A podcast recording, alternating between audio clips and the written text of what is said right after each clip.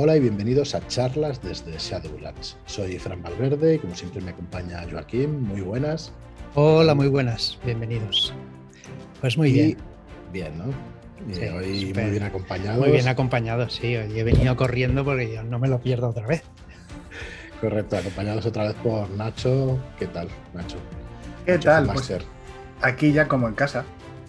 Muy bien, muy bien. está guay siempre. Siempre, siempre, pero bueno, hoy traemos una batería de preguntas ya. La semana pasada pues fue ¿no? hacernos un poquito y ya está, pero esta semana vamos a ir en profundidad a por el juego más importante del mundo, nada más y nada menos. Uh. Empezamos ahí fuertes. Yo, tenía algunas preguntas, como siempre, ya sabes, charla distendida y eso, y, conocerte un poco más. Y, hoy queríamos pues preguntarte incluso sobre, sobre tu manera de jugar y todo esto. Pero bueno, eso ya un poquito más adelante. Una perdona, ya que lo has comentado, Voy a empezar diciendo, ¿tú opinas que es el juego más importante del mundo? ¿Crees que está bien dicho? No, yo creo que es darle un poquito más de importancia de la que tiene, pero desde luego es, yo creo que es la gran ballena del juego de rol y un poquito todos los demás van a su, a su zaga eh, siguiéndole o apartándose. Eh, en, el ámbito puramente eh, industrial, ojo, sea, no, no, no, la temática, pero si de repente Dungeons and Dragons empieza a hacer un formato concreto de juego, se convierte en un estándar de mercado. Y en un precio, para mí eso me parece evidente. Por lo demás, tiene un impacto cultural enorme, creo que quizá más que cualquier otro juego de rol. ¿Puede ser más importante? Puede. ¿Me parece que es acertada esa palabra? No, me parece que es un poquito propaganda. Totalmente de acuerdo, es propaganda 100%. lo poco que entendemos de marketing por aquí y eso está clarísimo que es propaganda. A mí espero que se me note el tono cuando digo esas cosas porque es un tono irónico. Más importante del mundo, pues depende de quién para quién estamos hablando, ¿no? depende de si, si a alguien le gusta la fantasía, pues, pues igual no es Quizás si sea el más conocido, ¿no? El más conocido, prácticamente seguro. El primero, sin duda. El, primero que se vendió como tal, al menos. Y eh, posiblemente el que más dinero mueva también. Eso creo que no cabe duda. El más importante, eh, puede ser. Puede ser. Puede ser. Claro, si intentamos objetivarlo y ver todas las condiciones, puede ser, pero efectivamente yo creo que depende de la persona que lo, que lo esté pensando o diciendo. Bueno, pues nada, primera declaración de intenciones. Justificando, de hecho. La ha pues salvado bien, ¿eh? No, pero bien, hombre, poniendo argumentos sobre la mesa, que es lo que se debe hacer. Entiendo yo. Muy bien, pues. Eh, oye, más preguntas. ¿Por qué, ¿Por qué has estado todos estos años? ¿Por qué te ha gustado tanto todos estos años estas reglas o este juego? ¿Cuál es la razón? Mm. ¿Cuál crees que es? Porque creo que me da muchas cosas a la vez que me parecen importantes en un juego de rol. O sea, Dungeons primero eh, eh, parece estar pensado para hacer un tipo de aventura, que es la aventura fantástica, heroica, con mucha flipada y con muchos momentos de acción y aparte no, no pone muchos límites ni cortapisas a la imaginación de lo que puedes hacer con él mientras te mueves dentro de los parámetros del juego, que es la, fantasía medieval heroica, bueno, medieval entre comillas, ya nos entendemos. Y luego porque se ajustaba muy bien al tipo de, juego que a mí me gustaba llevar. Además de eso, eh, el grupo de juego que yo he tenido desde, desde, los 14 años o los 12 por ahí, desde que era muy jovencito, eh, siempre han gustado de un estilo de juego muy táctico y de, superar problemas, resolver tramas, ya sean investigaciones o exploraciones o combates. Entonces, Dungeons mm, daba herramientas muy interesantes y, muy efectivas para, plantear ese tipo de desafíos. Con lo cual creo que era natural que al final acabásemos jugando a Dungeons. Ojo, no solo hemos jugado a Dungeons, hemos jugado muchísimos juegos, pero sí le hemos dado bien fuerte a Dungeons, tanto tercera edición, 3.5 como quinta edición. Y quinta edición me daba prácticamente el mismo tipo de partida que me daban tercera o, Pathfinder, pero con muchas menos reglas las que tener que manejar. Y eso pues mm, me gustó más. Y básicamente ahí es, por esto y por eso. ¿Y por qué crees que, hay mucha gente? Eh, me molesta poner palabras en la boca de una persona que no está, que es Marlo, que, no le gusta tanto quinta y que le gustaba más 3.5. Si tú dices que te da el mismo tipo de partidas, ¿por qué crees que, nos dice, no, aquí nos han simplificado tanto que aquí no hay táctica ni hay nada? Claro, porque le falta, porque eh, eh, aunque es el mismo tipo de partida, da el mismo, el mismo, invita a hacer el mismo tipo de juego, el acabado no es el mismo. Es, completamente cierto, y ahí Marlock tiene toda la razón, que, 3.5, por ejemplo, eh, es un juego mucho más granular, presta más atención a ciertos detalles, las reglas están más estructuradas, también son más densas. Mm. Entonces, para alguien que, que le gusta, que disfruta de ese tipo de juego con más detalle, donde las decisiones, una decisión más eh, que puede ser más irrelevante en quinta, aquí sí que tiene un peso, que el encaramiento es importante, que el flanqueo es importante. Si a ti te gusta llevar a cabo ese tipo de decisiones y tenerlas en la cabeza y no te importa cargar con esa, con esa información extra, porque todo eso eh, ocupa energía mental, ¿no? Ocupa RAM en el, en el cerebro pues si no te importa y lo disfrutas, eh, pues ese juego es para ti, evidentemente. Quinta, todo eso lo simplifica para aligerar esa carga mental, para hacerlo un poco más llevadero. Pero si lo disfrutabas, es evidente que no te va a gustar tanto. La diferencia en tomarte eh, el, arroz con guindillas o sin guindillas. Coño, si te gusta el picante sin guindilla, no te va a gustar el arroz, parece evidente. Pues esto es lo mismo. O sea, si te gusta esa, esa, granularidad del sistema, eh, un sistema más sencillo que el que te gusta, no te va a gustar tanto. ¿Y dónde queda el tema de la interpretación y todo eso al lado de esas reglas? ¿Se, puede hacer, ¿se pueden hacer partidas narrativas con esos sistemas de juego? Porque estamos hablando de que muchos combates, y aquí mezclo un poco 3.5 o quinta edición, pues entiendo que no es lo mismo, pero lo mezclo un poco. Eh, ¿En quinta edición se pueden hacer más narrativas comparativamente con 3.5 o no tiene nada que ver o se pueden hacer igualmente? Personalmente creo que no tiene nada que ver, porque, a ver si me explico. Cuando usamos, yo creo que estoy entendiéndote bien si digo que las partidas narrativas te refieres a partidas que usen muy pocas tiradas o tiradas muy generales y que se basen más en descripciones y en adjudicaciones ad hoc del director del juego. Digamos que parto de la base que cuanta más tirada o cuanto más combate táctico, quizá menos color le puedas poner a una escena, ¿no? Por explicarlo de alguna manera. A ver si se entiende bien. Ni mucho menos me estoy metiendo en los gustos de cada uno. no, no, sí, sí, eso, eso me queda claro. A ver, yo creo que el color se lo puedes dar igual. Lo que pasa es que cuanto más granular y más específica sea una regla, es más objetiva y deja menos la interpretación de las partes. Evidentemente, el director de juego siempre puede hacer la interpretación que considere adecuada en cada momento porque ese es su, es su trabajo, está ahí para eso. Pero cuanto más laxa sea una regla, más abierta, más de su parte tienen que poner los jugadores para interpretarla. Eh, en ese caso, Probablemente sí, cuanto más granular y estricta sea una regla, es necesario menos interpretación, pero por otro lado, es necesaria menos interpretación, con lo cual es más objetiva y los jugadores o los directores pueden usarla con mayor seguridad, porque no necesitan el permiso, entre comillas, de nadie. Ahora bien, si lo que vas a hacer es ignorar las reglas, te da igual ignorar 3 que 13. O sea, si vas a hacer una partida donde prácticamente no hay combates, no hay tiradas, te da igual que sistema de combate tenga ese juego. O sea, a la hora, a la hora de. 3.5, quinta Claro, a la hora de hacerlo narrativo te da igual qué sistema usar. Si, si lo que estás haciendo es ignorar o no aplicar reglas, da igual que haya muchas o pocas reglas, estás inaplicándolas, porque no te hacen falta en ese momento, por otro lado también. Yo escucho a...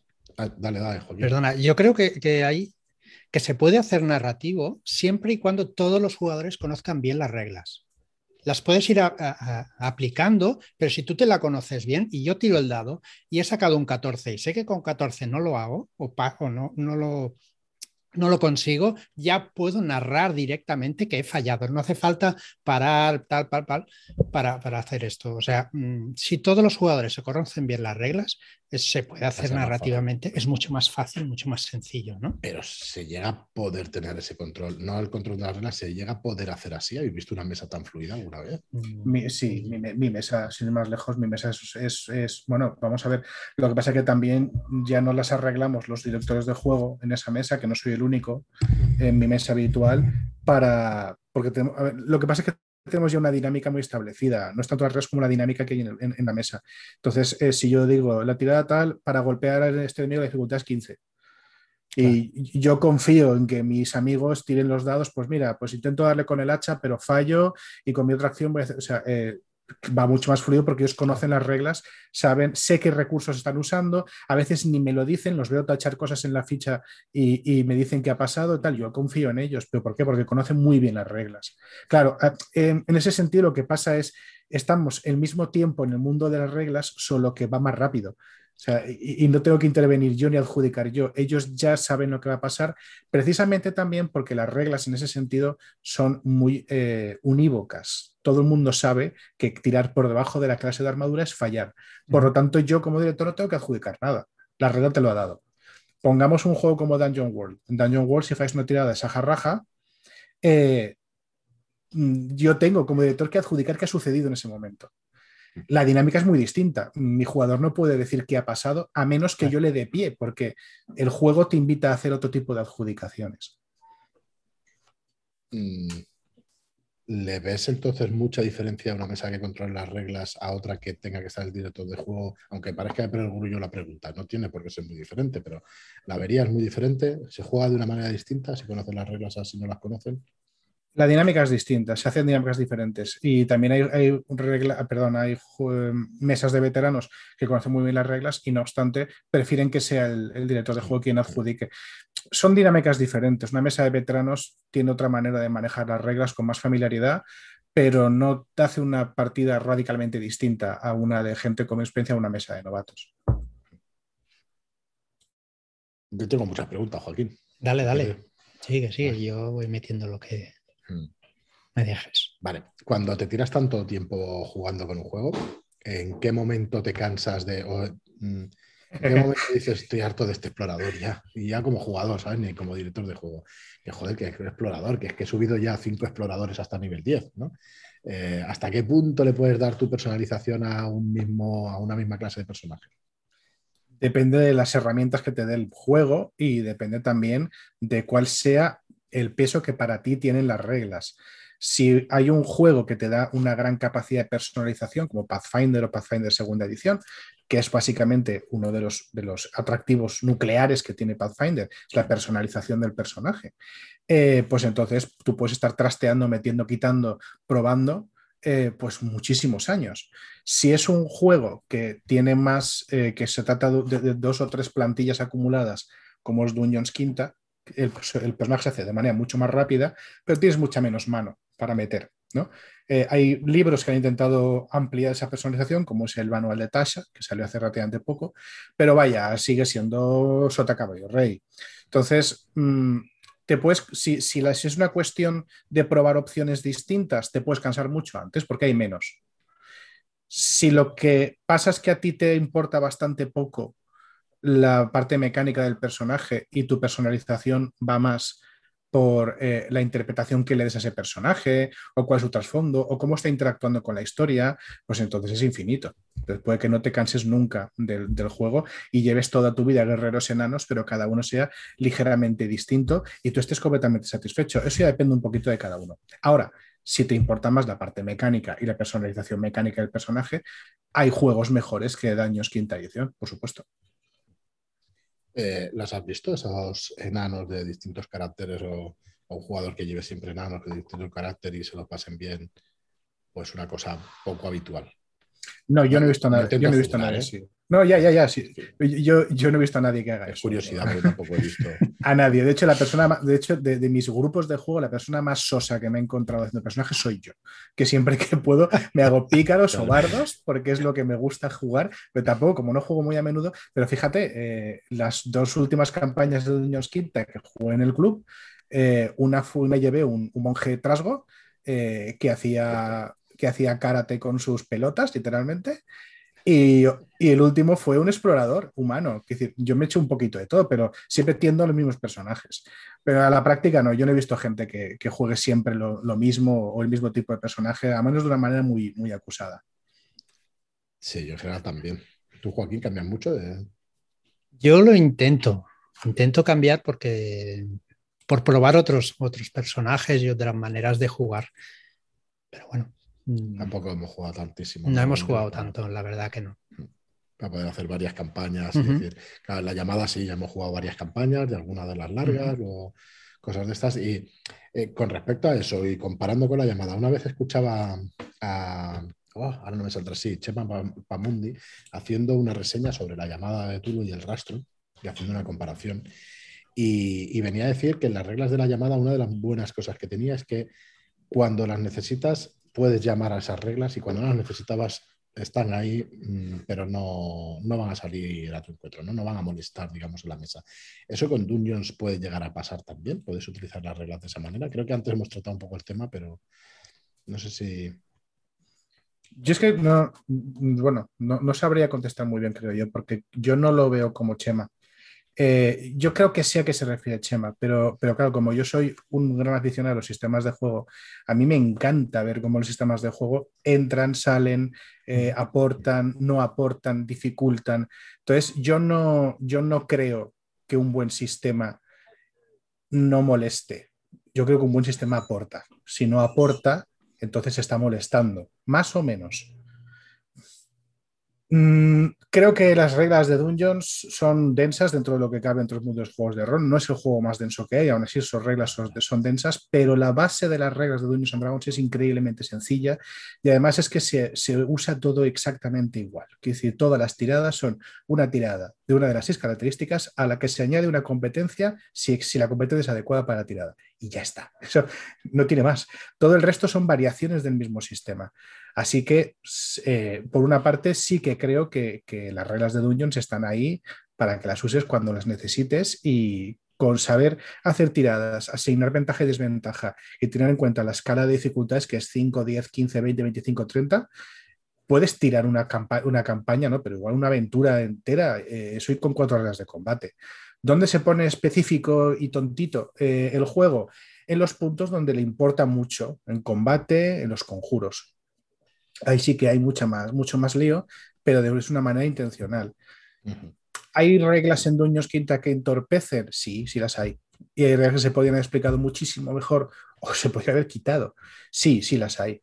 Pero en general no creo que sea un, juego que entorpezca demasiado al director. Fíjate que mm, lo único, la parte donde yo sí que me, he sentido a veces coartado en reglas ha sido precisamente en el combate, porque Dueños tiene, Dueños Quinta tiene un sistema de combate muy, muy, em, muy perfeccionado, por así decirlo, con mucho detalle, para lograr el tipo de combate táctico que le interesa al juego venderte, pero ese no es siempre el mismo tipo de combate que quiero yo. Así que yo ahí sí que muchas veces he ignorado alcances, he ignorado movimientos, he ignorado iniciativas, me he inventado las escenas de acción porque yo sabía que mover los personajes en casillitas no, no me iba a dar el feeling que yo quería. ¿Querías algo más peliculero, puede ser? Más estilo.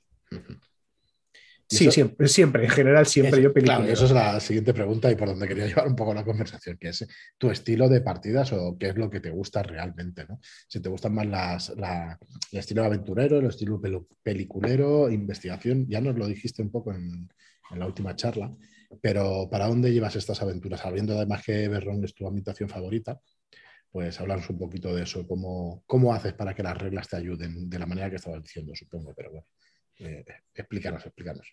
Lo primero que hago es entender la regla. Eh, también es otro, otro motivo por el cual a, mí me gusta tanto eh, estudiar prácticamente reglamentos, eh, pues para entender qué quiere de, qué quiere de mí esa regla, o sea, que, para qué está ahí, qué es que está intentando. Y una vez lo tengo claro, eh, veo la manera en que esa regla puedo modificarla para que siga cumpliendo su papel y al mismo tiempo para que me sirva a mí, en mis intereses. ¿Para qué? Generalmente para, para, lograr escenas más dinámicas y, escenas donde los personajes se puedan, se puedan puedan pensar o puedan irse el jugador después a, su cama o, se vaya de la partida y diga, hoy he hecho cosas guays. Hoy he sido el, bueno de la peli, o el malo de la peli, pero he sido guay, he hecho cosas chulas y se queden con escenas guays en la, en la cabeza. Evidentemente, no todas, las, eh, no todas las partidas van de lo mismo. Hay partidas que tendrán un tono más tétrico, partidas que tendrán un tono más, más luminoso, más heroico, pero al fin y al cabo aquí todos, todos nosotros estamos aquí para, para hacer cosas guays. Y esas cosas guays a veces es morirnos y jodernos horriblemente, jugando a Cthulhu, por ejemplo pero es guay. Y, si las cosas no pasan, esas cosas guay no pasan, pues no estás disfrutando. Entonces, eh, lo que yo quiero son escenas peliculeras, son cosas que se te queden en la retina o que se te queden en, la memoria, aunque sea perdiendo. A veces perder mola si es guay. Ay, ay, que ha dicho una palabra. Bueno, hace unos, unos cuantos podcasts comenté sobre una victoria en, un combate de. Ah, sí, sí. y claro, le tendría que dejar que se explicara un poco de quién era esa, esa frase. De, eh, ¿Cómo era la, frase? No me acuerdo muy bien. Eh, que habíais ganado o, te sentías como una victoria, pero había caído, había muerto un personaje y había caído otro. Sí, sí. Y lo contabas como una victoria y eso se me clavó. Sí, sí, sí. Para que te defiendas públicamente, pues expláyate. A ver, si yo derribo a Rocky Balboa, Sí. ¿vale? Pero me, pero me salta tres dientes de un puñetazo, es una victoria. Totalmente, pero no has muerto. No, no, pero claro, me refiero. si fue- es claro. que no, es que no quiero, no quiero hacer spoilers porque es una campaña de Dungeons No. que sé que hay gente que está jugando, entonces no quiero entrar en detalle. La cuestión fue, nos enfrentamos a una horda de demonios que nos dieron para el pelo, malamente, y luego vino su jefe, que era una criatura que tenía un valor de desafío que es más o menos el nivel de los monstruos, no equivalente, pero más o menos, tiene un valor de desafío 24, ¿vale? Nosotros éramos un grupo de nivel, ya no me acuerdo, pero creo que estábamos en 12, 11 o 12. Y éramos cinco personajes de nivel 11 o 12.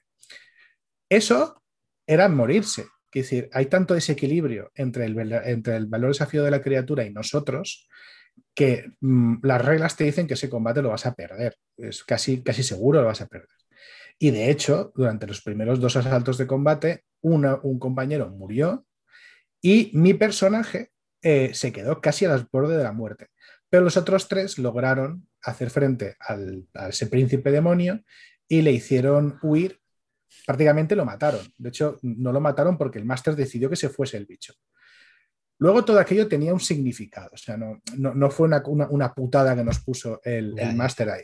Tenía un significado toda la movida, pero el caso es que yo me quedé así mirando y dije, pues yo pensaríamos a morir todos, sinceramente, porque aquí el bichotrón este, con dos ataques, o sea, si nos pega con los tres ataques que tiene, o no sé si tiene tres o cinco, da igual, eh, nos baja a uno por turno, o sea, cada vez que le toca al cabrón este, se va uno al hoyo, seguro. Me está regalando y- alguna pantalla de Baldur's Gate. Que entrabas Sí. allí, plas, plas, plas, a tomar por culo.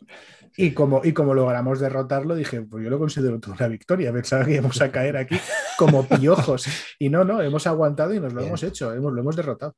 Entonces, claro, para, para mí, victoria pírrica, sí, pero para mí fue una victoria. Ujú. Oye, y Pues nada. Muy bien aclarado. por volver a, a la conversación un poco de antes, está este estilo más peliculero que, que tú buscas y eso, ¿y qué pasa? ¿Que no se puede conseguir con, yo voy ahondando un poco, no se puede conseguir con Séptimo Mar, con un sistema un poco más fluido y distinto? Sí, sí, claro que se puede. De hecho, se puede mejor. Lo que pasa es que mis jugadores no juegan a séptimo mar. Ya está. Es la- el, al jugador que jugamos en mi, en mi mesa y mi grupo es Duños Quinta. Entonces, eh, a ver, ¿qué os voy a contar? No, yo, no, estoy haciendo, yo estoy haciendo, yo estoy haciendo más juegos que se ajustan mejor a, a mi manera de jugar y juego otros juegos que se ajustan mejor a mi manera de jugar. Pero Dungeons eh, es un juego que tiene una extensión tan grande. Aparte, tengo una implicación emocional con él, por, por lo que ya sabéis, porque me metí en el playtest, luego en comunidades y tal. Eh, me aficioné al juego, me gusta coleccionarlo. Bueno, a los hechos me remito, veis aquí la, Sí, sí. una Sí. librería. la colección. Si no está todo, poco le falta, ¿no? está todo lo que no son aventuras. Y hay dos aventuras además. Eh, entonces, pues, mm, pues he seguido coleccionando, es que me gusta, ¿no? Pero Claro. claro, por supuesto que hay juegos que se ajustan mejor a mi manera de jugar, claro que sí. Si, si algún día me decís que no coleccionéis, me pegáis aquí, en- me pegáis una cosa buena, porque, porque yo sí que no tengo ningún tipo de excusa ni de... Es que lo entiendo perfectamente. Al final, a- ayer estaba con esta gente de Lo hizo un mago, con, con Josep y con J y, y Ernest y tal, y hablaban del, claro, el coleccionismo y dices, joder, es que no lo vas a jugar en tu vida, ¿no? Pero, pero bueno, es otra satisfacción, ¿no? Un poco distinta del jugar y también es una satisfacción. En la tienda, luego ver la estantería, luego disfrutar de los libros que tienes, poder leerlos en cualquier momento. Forma parte un poco de- del hobby para mí, siempre ha formado. Yo entiendo que hay mucha gente que no compra porque no juega y me parece estupendamente. O sea, si no lo voy a jugar, no lo compro. Me parece súper sano además, pero bueno, yo también entiendo que el coleccionismo pues, pues existe y, y gusta a muchísimas personas. O sea que. Eh, vale, entonces quería tocar eh, estos juegos que decías que, que entonces hay una parte que no te va a solucionar o que tú crees que Dungeons o cualquier otro sistema, vamos, que tú podrías hacer un poco mejor o por lo menos tener algo que te permita tener esas herramientas para tener esa experiencia que buscas.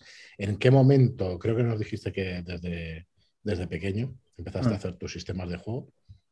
Sí, desde, desde siempre. No, no, no te- no tengo una fecha en mente. ¿Y cómo lo haces? Eh, ¿Lo trabajas por tu cuenta y luego te juntas con, tu grupo de testeo? ¿Los vas testeando? ¿Cómo, ¿Cómo los vas creando? Explícanos un poco cuál es el proceso que sigues.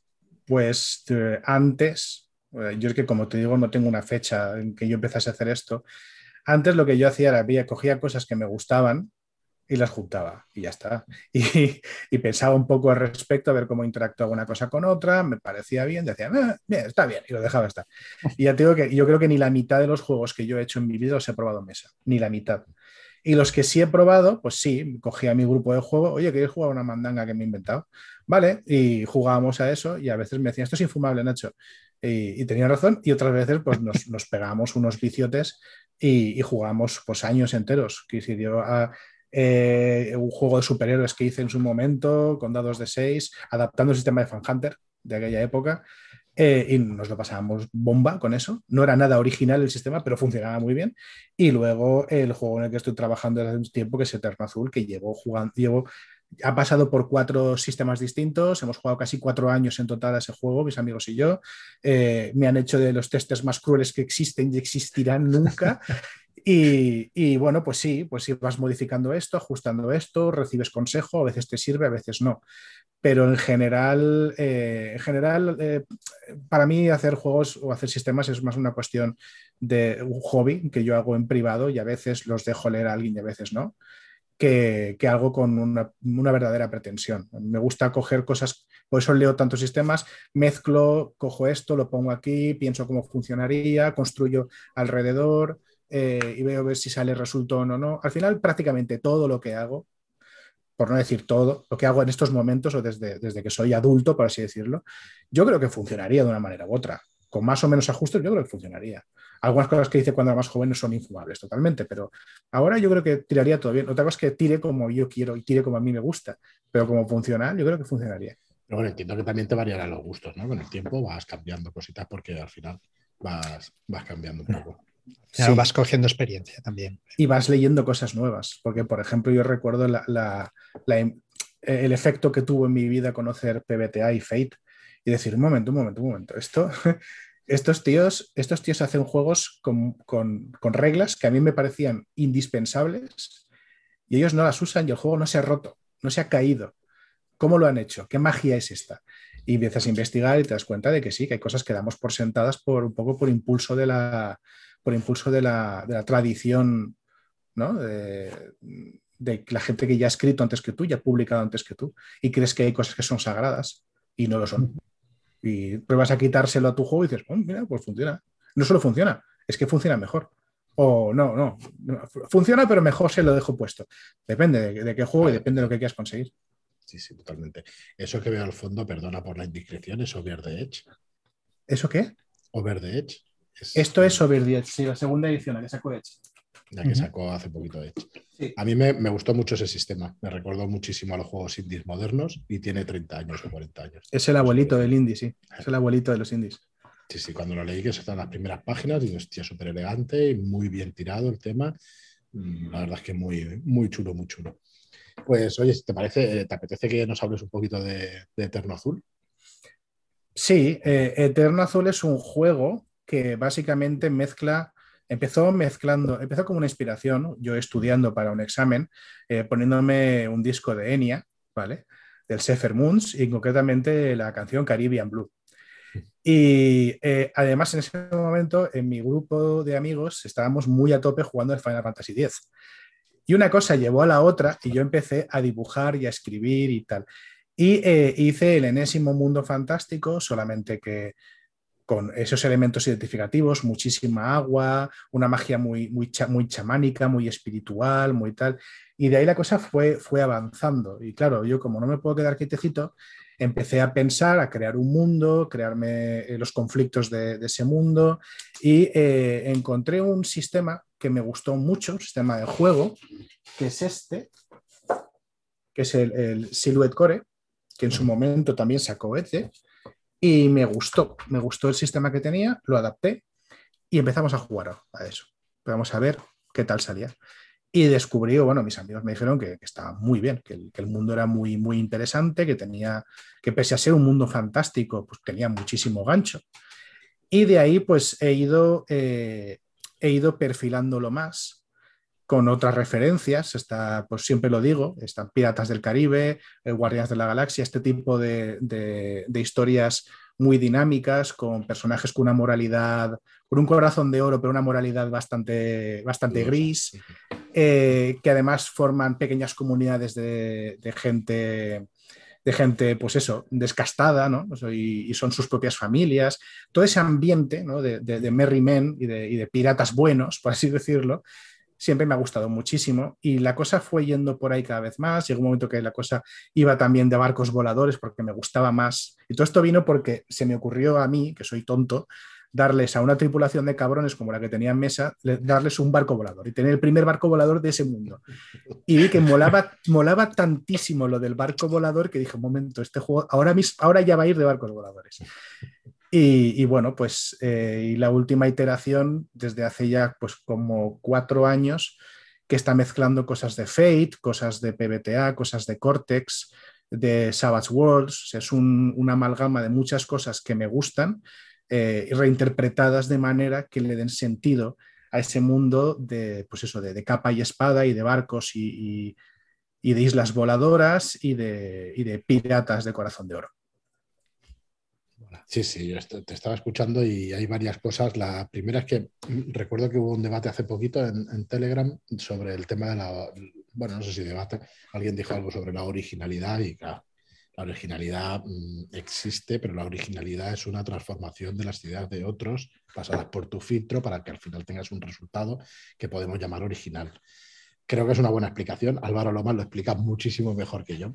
Ya lo traeremos un día para hablar de la originalidad y estas cosas. Pero es que funciona así, funcionamos así. Nosotros funcionamos copiando a los demás, aprendemos copiando, mirando a los demás. Y la originalidad funciona de esa manera. Al final vas cogiendo pedazos de, cosas que te han gustado y, bueno, y al final haces tu, juego, tu historia o lo que, lo que quieras hacer, lo que estabas tú explicando me ha recordado muchísimo esa conversación, ¿no? De decir, ostras, que qué hay original, si al final, pues eso, desde los mitos griegos ya está todo más que inventado. Sí, además te diré una cosa sobre la originalidad. A mí me ha llegado a obsesionar mucho, mm. mucho, mucho. Claro, es que obsesiona. Pero, pero luego te das cuenta y, lo, veo, lo veo no solamente en mí, que, también, sino también en la gente que me, que me, rodea. Tengo amigos que son muy cinéfilos o que son grandes lectores, tienen una cultura eh, literaria o, de cine que a mí me deja en pañales. Y yo veo que muy pocas veces, muy, muy pocas veces, ven algo que digan, no había visto esto jamás nunca o no había leído algo como esto jamás nunca. Y no siempre cuando les pasa, no siempre es bueno, pero sí les pasa mucho más que vean algo que digan, ostras, esto me ha recordado a tal, pero hecho de otra manera. Y eso sí les gusta más. Y a mí también me pasa. A mí me gusta, me gusta encontrar caras conocidas eh, donde no me espero. Más que encontrarme cosas completamente novedosas que a veces no, a lo mejor porque precisamente porque no resuenan en nada, no resuenan en ningún lugar común con lo que a mí me gusta, a lo mejor no me dice nada y no me, no me entra, no me interesa. Pero ver, ver viejos conocidos interpretados de manera distinta, me suele atraer más y creo que no soy el único que le pasa a esto. Ostras, ahora que dices esto, eh, viendo las películas, las nuevas de Star Trek, por ejemplo, la de que vuelven al principio cuando son jovencitos, esto me mola un montón. No sé si más o menos es lo que estabas diciendo, ¿no? Sí, un poco sí. Eh, también es eh, las series que están haciendo ahora de Star Wars, que realmente es un poco más de lo mismo, pero de otra manera. Te están vendiendo un producto distinto, pero los protas los conoces, los temas los conoces, los lugares los conoces y te hueles de que va a ir. Entonces, y no obstante te gusta, te gusta porque, porque son lugares conocidos, son caras conocidas, reinterpretadas de maneras distintas. Sí, sí, totalmente de acuerdo. Si queréis leer algo bastante original, que no diré que no se parezca a nada porque he leído que, había un par de novelas por el estilo, es La casa al final de Needle Street de Catriona Ward. Es espectacular lo original que es y lo bien hecho que está. Sobre todo lo bien hecho que está y, lo segundo, la originalidad. Es te quedas pasmado de, una situación que dices, bueno, nunca he visto contar algo así de esta manera. Ya os digo que existen un par de libros, pero no son demasiado conocidos y este pues ha triunfado entre comillas porque el terror aquí en este país y, en el mundo tampoco es que sea lo que más se lee, pero súper original. La verdad es que te quedas helado. Pero es la historia que te podía haber contado cualquiera, vestida o contada de otra manera. Pero es exactamente lo que estáis diciendo. realmente parece que esté jugando con el lector, en realidad no es así y todo tiene explicación y, realmente, pues eso, es muy, muy original. No puedo decir mucho más porque en cuanto abras la boca es un spoilerazo terrible. Pero el que quiera mirar, pues eso, algo original, pues que se acerque, que se acerque, que está muy chulo. Y oye, Nacho, ya para, no sé si para ir acabando, estamos aquí muy a gusto, te queríamos preguntar sobre tu forma de dirigir. ¿Cómo preparas las partidas? Ya sé que es un tema súper amplio y que no lo acabaríamos en la vida, ¿no? Pero, pero eh, te ha dado todos estos años unas tablas para que tú puedas coger, creo que corre la leyenda urbana por ahí que pones una frase al principio, una frase al final y luego ya rellenan huecos tantos tus jugadores como tú. ¿Cómo preparas alguna partida, por ejemplo, de Torno Azul de tu juego, conociendo ya todo lo que, todo lo que hay detrás y eso? Eh, yo cuando yo, siempre he sido muy, muy real, de cuando era más jovencito era muy reacio a preparar, eh, más que nada porque, porque era muy vago. Entonces no, era, una cuestión moral, sino que era muy vago. Entonces yo tenía, yo en el autobús, yo jugaba, mis amigos vivían todos en el centro de Valencia y yo vivo, siempre he vivido cerca del mar. Y yo tenía 30 minutos de bus o de metro hasta casa de mis colegas. Entonces yo en el bus me inventaba la partida. Y me acordaba, sí, sí, sí. Yo tenía un par de escenas al principio y, tenía un par de penejotas y los escribía en una libreta con una letra horrible, porque en el bus no se escribe bien. Y, yo con eso iba, yo a, tope con eso. Y con el tiempo, con el tiempo eh, me di cuenta que me gustaba preparar ciertas cosas para dar unos buenos puntos de entrada, porque me gusta hacer lo que, lo que Franudo del chat mm, también de Shadow eh, le llamó una vez tramas de relojería, que es una cosa que a mí me enamoró cuando lo dijo y me, me lo he quedado. Que es que al final de la aventura te des cuenta de que todo lo que has estado jugando encaja. Y si te das cuenta antes, mejor todavía. Porque si, el jugador se da cuenta antes, ¿cómo se hace? Pues es, es, que en realidad no es, a mí me parece muy sencillo, pero quizá no lo sea, no lo sé. Es, eh, tú tienes que tener súper claro como director qué es lo que ha pasado antes de que los personajes entrasen en escena. ¿Quién quiere qué? Qué está dispuesto para hacer y qué le frena. Entonces, si tú tienes claro esos puntos de si tienes claro la pole position de la, de la partida. De la parrilla. Claro, la parrilla de salida de las cosas. tienes que tener clarísima. Exactamente. Eh, da igual lo que hagan los jugadores en el sentido de que siempre vas a poder eh, responder de una manera lógica a las cosas. Y además, cuanto más trabajes el antes, y cuando, sobre todo cuando, cuando haces misterios, y al final toda aventura un poquito siempre es un misterio. Claro, por lo menos desde el punto de vista de descubrir, ¿no? Claro, cuanto más trabajes eso, qué ha pasado antes de que ellos viniesen, ellos lo van a ir descubriendo eh, eh, poco a poco. a decir, un momento, entonces aquí pasó esto, tal. Y luego al final se dan cuenta de que la escena que se han encontrado al principio tiene una explicación y la explicación la han descubierto ellos y, tienen la sensación de que todo encaja. Y entienden, oh, por eso ha pasado esto, por eso tal. Y si se dan cuenta antes del final de la partida que viene la gran revelación, muchísimo mejor. Muchísimo mejor. O sea, a mí no me importa, nunca me ha importado que se arruine la sorpresa, porque eso quiere decir que se sienten inteligentes y que lo han descubierto. Lo han descubierto antes de que el mal, exacto, antes de que el malo dé la revelación final. Y eso da un placer distinto, no mejor, pero sí distinto a llegar al final y que te digan, y todo esto fue parte siempre de mi plan. O sea, que te hagan un Kaiser Sose está bien, es divertido, pero hay, hay jugadores que lo disfrutan y jugadores que no. Pero todo el mundo disfruta descubrir la sorpresa, todo el mundo. Mi experiencia al menos. Sí, sí, sí, sí. No, eh, hablamos generalidades normalmente y es así, es así. Quien no disfruta descubriendo alguna cosa, si se juega, pues es verdad que se juega para eso mi manera de, preparar es esa. Entonces, yo lo que cuando yo preparo una partida, lo que yo preparo es eh, el escenario, es lo que ha pasado antes, ese trasfondo, preparo las intenciones, las agendas de los PNJs. A veces meto algún evento que va a suceder si los jugadores no hacen nada para evitarlo, pero normalmente casi todo lo que sucede en la partida es por, por culpa, por culpa de los personajes y los jugadores, porque ellos al intervenir eh, al comerse esos ganchos que, vas distribuyendo de manera generosa por toda la aventura, eh, y ellos picar y empezar a rascar y a indagar y a investigar, eh, van a generar cambios y esos cambios generarán más cambios y al final eh, todo se estará moviendo constantemente. Y a cada acción que hagan los, los tú sabes qué van a hacer los PNJs porque sabes qué quieren y qué van a hacer, qué están dispuestos a hacer para conseguirlo. Creo que de las pocas veces que me he sentido bien jugando, quiero decir, muy dentro del personaje, interpretando y tal, es cuando tenía muy claro lo que quería mi personaje. Y en ese sentido te doy toda la razón del mundo. Porque entonces ya no eres tú, eres ese personaje o eres tú eh, queriendo lo que quiere tu personaje, ¿no? No sé si me llevo a explicar. Totalmente. Lo que estoy diciendo, pero es que es así. Y entonces, aunque no interpretes, aunque no pongas voces, sí que estás actuando como actuaría esa persona porque mm, tienes muy claro lo que quiere. Entonces, por eso cuando Marlock siempre insiste con los ganchos de las partidas es importantísimo que tu personaje tenga mm, esas ganas de seguir la historia, de involucrarse en la historia y de, de jugarla y de poder hacerla. Así que es importante, sí. ¿Cómo, ¿Cómo, se llevaba hace años eso, saliéndonos un poco ahora de este tema, cómo se llevaba hace años que no había esos ganchos tan marcados de las partidas? Bueno, te pongo aquí esa situación y, tú la tienes que averiguar y punto. Ya, bueno. Ya se eh, veía intuitivamente que había que cambiarlo eso. Sí, yo, bueno, sí, pero por, por, más que nada porque no me satisfacía a mí. Eh, hay veces que te encontrabas con que sois cuatro tipos en tal sitio, haz cosas. Y las hacías porque habías quedado viernes por la tarde, en vez, de irte a, pasar con tu novia y a tomarte unas mirindas, habías quedado para jugar a rol con tus colegas, ¿vale? Entonces, coño, pues tendrás que jugar a rol con tus colegas y al final la trama que te han puesto delante es esta, pues la vas a jugar, ¿vale? Se echaba un poquito mano de metajuego y realmente no hay nada de malo en eso. Es decir, eh, ser conscientes que estáis habéis, habéis quedado los colegas para echar una partida a vampiro y jugar la partida vampiro del viernes, no tiene nada de malo. Pero a mí no me satisfacía tanto.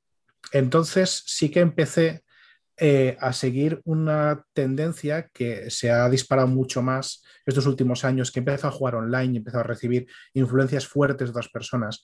Eh, yo distingo dos tipos de partidas, las partidas donde pasan cosas y los jugadores intervienen y las partidas donde a los jugadores les pasan cosas, a los personajes, perdón, les pasan cosas. Yo solía hacer de las primeras y me lo pasaba muy bien y sigo haciéndolas también. Pero las segundas normalmente tienen más eco en el, jugador, porque se implican mucho más. Hay un, eh, un, divulgador rolero americano, se llama Matt Colville, que a mí me gusta mucho, que tiene un vídeo que me encanta, que se dice persígales hasta que se suban a un árbol. O sea, hazlo tan personal que el personaje no sea capaz de ignorar lo que está pasando, porque le has arrinconado hasta un árbol. Muy buena, muy buena esa frase. Me recuerda un par de sesiones de, la, de Mentiras Eternas. bueno, que estábamos en las, es que últimas, mentiras eternas, las últimas de las últimas. Es que Mentiras Eternas te tienen que arrinconar, porque va de eso, la, campaña. Pues eso, mm. y, y, realmente, que decir, yo no llego a tanto la mayor parte de las veces, pero sí que es cierto que las, de las mejores eh, experiencias en rol que yo he tenido han sido cuando las cosas que pasaban en la partida venían directamente vinculadas con los intereses y los pasados y los trasfondos de los personajes. Es difícil, ¿eh? A mí se me hace complicado seguir hilando de una manera coherente y necesito, y, me se hace complicado porque necesito de alguna manera la colaboración de, una persona que no soy yo y que tampoco sé muy bien qué está pensando. Entonces, esa necesidad constante de, toma y daca se hace un poco complicada. Y porque no es mi manera de jugar estándar, que siempre ha sido la contraria. Mi manera de jugar siempre ha sido ponerte un caso de Sherlock Holmes. ¿Vale? Para que tú lo resuelvas, pero la implicación que tú tienes en ese caso es pasártelo bien, no es personal. Hacer lo contrario me cuesta más, pero es muy, muy, muy gratificante y da resultados muy buenos. Eh, estamos hablando de la aventura, de, vamos, claramente de la bailarina rota, ya os lo digo. Cuando la podáis probar es que es tal cual. Porque es que no puedo, otra vez no puedo decir, no puedo decir nada porque esto es spoiler, pero vamos, eh, pues eso, imaginaos, hay un trasfondo muy importante, está ligado absolutamente a la aventura y eso está brutal. La verdad es que sientes unas cosas en partida cuando te das cuenta, porque es muy paulatino. La, grandeza de la aventura o de ese tipo de aventuras es que te vayas dando cuenta poco a poco, aunque no estés en el final, como decías tú. Al, fin, al final, a lo mejor es la, tienes que enfrentarte al peligro que sea, ¿no? Pero darte cuenta de que tú eres parte de esa historia, hostia, ah. es muy guapo. Eso es muy guapo en una aventura. Totalmente de acuerdo. Muy bien, Nacho, pues llevamos ya un ratito. La verdad es que estaríamos unas cuantas horas contigo aquí comentando, comentando cosas. Eh, yo no recuerdo, ¿verdad que pedimos preguntas? Pero no había, no había gran cosa por ahí. Así No nos han querido dar curro. Ahora sí, tío. Ahora ya verás cómo acabamos el programa, lo subimos el jueves, lo escuchará la gente. Pero hombre, había preguntado. No, lo habéis preguntado. Sí. Sí. bueno, hace, hace, un rato has dicho que habías encontrado el playtesting, ¿no? Sí, sí, sí. Qué ilusión. Que, que te ha hecho mucha ilusión y que, que, no sabías cómo no habían incluido algunas, algunas cosas. Hay cosas súper guays. Explícalo, explícalo. En Dungeons and Dragons o Dungeons and Dragons, cuando hicieron la quinta edición, a la hora de diseñar la quinta edición, hicieron un playtesting público y enviaron uh -huh. las reglas públicas a miles de personas o fueron cientos. La verdad es que no soy muy consciente. Yo diría que fueron miles, no lo sé seguro, miles. pero vaya, si, si, me la mandaron a mí, que no era nadie, imagino que todo el mundo podía acceder. Mandaron un proyecto ¿no? de juego que se llamaba Next. Sí, y, y las reglas básicas, ¿no? Explícanos. Eh, depende, porque mandaron varios, varios paquetes, ¿no? Varios eh, zips con las reglas mm. y cada, cada mes, mes y pico iban mandando otras reglas distintas eh, que iban cambiando ellos en función del feedback que iban recibiendo. Y, y, claro, tú recibías las reglas, las leías, las jugabas, idealmente las jugabas y les decías, no, mira, esto que me ha parecido bien, esto me ha parecido mal, tal, tal, no sé qué, no sé cuántos. Y hay cosas en el playtest que es muy salvaje en el sentido de que es muy distinto, muy distinto a lo que tenemos ahora en Duños Quinta. Por una de esas, que es lo que me estaba leyendo ahora, que me ha parecido súper guay, eh, los dados que tiene el guerrero maestro del combate o señor del combate, no me acuerdo cómo se dice en castellano, que tiene una reserva de dados que los puedes gastando para alimentar eh, manidos de combate y que es divertidísimo ese, ese arquetipo de guerrero, lo tenía todos los guerreros tenían eso desde el principio. Y no sé por qué se lo quitaron. Te digo más, es que había ha habido versiones de playtest donde esas maniobras las tenían todos los personajes que usaban armas. Todos. Y el guerrero mejor, claro. Chulas, ¿eh? claro. Y el guerrero más. Pero era un, un, un, recurso que convertía a todos, los, a todos los combatientes marciales en una especie de, entre comillas, magos, en el sentido de que tenían también que gestionar recursos y dados, y ahora te hago esta maniobra, que no es muy distinto a gasto este espacio y te hago este conjuro, en realidad, mecánicamente hablando. Y eso me parece que le hubiese dado una profundidad al juego muy interesante, manteniendo una sencillez muy baja, o sea, una sencillez muy alta, quiero decir. Sí, yo juraría que estoy jugando en ese tipo de guerrero con Caramon en la Dragonland. Bueno, ya he podido jugar unas cuantas sesiones y ya no puedo. Pero sí, tenía esas reservas de dados para, para esas maniobras y está muy chulo. De muy, muy divertido. Es muy divertido. Eh, pues no lo sé, supongo que decisiones de diseño, a lo mejor no se puede meter todo, tenían muy claro a dónde iban, no lo sé. Pues yo no tengo claro que hayan hecho una cosa democrática. Creo que se han quedado con lo que ellos pensaban que les funcionaría. Perdón, sí. ¿eh? pero yo creo que No, no, yo creo que también. es bastante obvio. Pero bueno. Es muy difícil que te funcione lo que le gusta a la mayoría. Es muy complicado, muy complicado. Hombre, al, al, hacer playtesting habrán tenido todo tipo de, sí, por supuesto. de reseñas, con pero lo cual igual... Sí, sí, por, por, por, supuesto, claro, pero tú te llegan 10.000 reseñas y dices, 900 dicen que no, 100 dicen que sí, está claro, fuera. Pero no creo que esté tan... Bueno, en, en algunos aspectos debía ser... Debía es ser un así, ejemplo, ¿no? eh, tampoco es exacto. Ya, ya, sí, sí. Vete a saber, vete a saber lo que pasó. Si tampoco hay una manera correcta ni incorrecta. Uh -huh. si, todo el mundo supiera cómo se hace, pues ya está. Yeah. La fórmula de Coca-Cola y venga, Coca-Cola Coca-Cola hay una y el resto pues intentan imitarla, ¿no? Y ahí está un poco la gracia de, del tema. Muy bien, Nacho, pues si os parece lo vamos a dejar aquí con, la, con las ganas y la esperanza de que te vengas otro día y más para explicarnos algo más de, de Eterno Azul, que será un placer para nosotros y, y, bueno, y alguna partida que otra, ¿no? Estás en playtesting además, ¿no? Bueno, playtesting, estás jugándolo continuamente. Estoy probando, probando las reglas continuamente. Esta noche tengo partida y estoy negociando otra partida los jueves con otro grupo. Es y martes, hoy. Hoy, es martes, sí. Que grabamos. Y, y, vamos a ver qué tal, qué tal, qué tal va. Ya he redactado ya una tercera versión de las reglas que me está gustando muchísimo, estoy pasando bomba. No te puedo decir que sea la definitiva, pero va a haber muchos cambios eh, que se van a quedar. Con lo cual, sí, sí, bien, Bien, va, va, bien y bueno, cuando queráis. Más adelante que tenga las cosas un poquito más claras, me encantará daros la chapa media hora con el juego. Y tanto, y tanto. Nosotros encantados. Pero ya, cuando tú quieras, pero ya te, ya te asaltaremos. Muy bien. Asaltaremos el barco. Muy bien, Nacho. Pues nada, encantadísimos de estar contigo un día más y, y, nada, muchísimas gracias por todo, por tu aportación también a la comunidad, que se dice muy poco y lo decimos poco. Pero, pero sinceramente, muchísimas gracias por estar ahí casi está moderando dentro del grupo, no moderando, pero joder, con las aportaciones que tienes, vamos, encantados. Y nada más, muchas gracias por venirte y, hasta el próximo programa. Si os queréis despedir, adelante.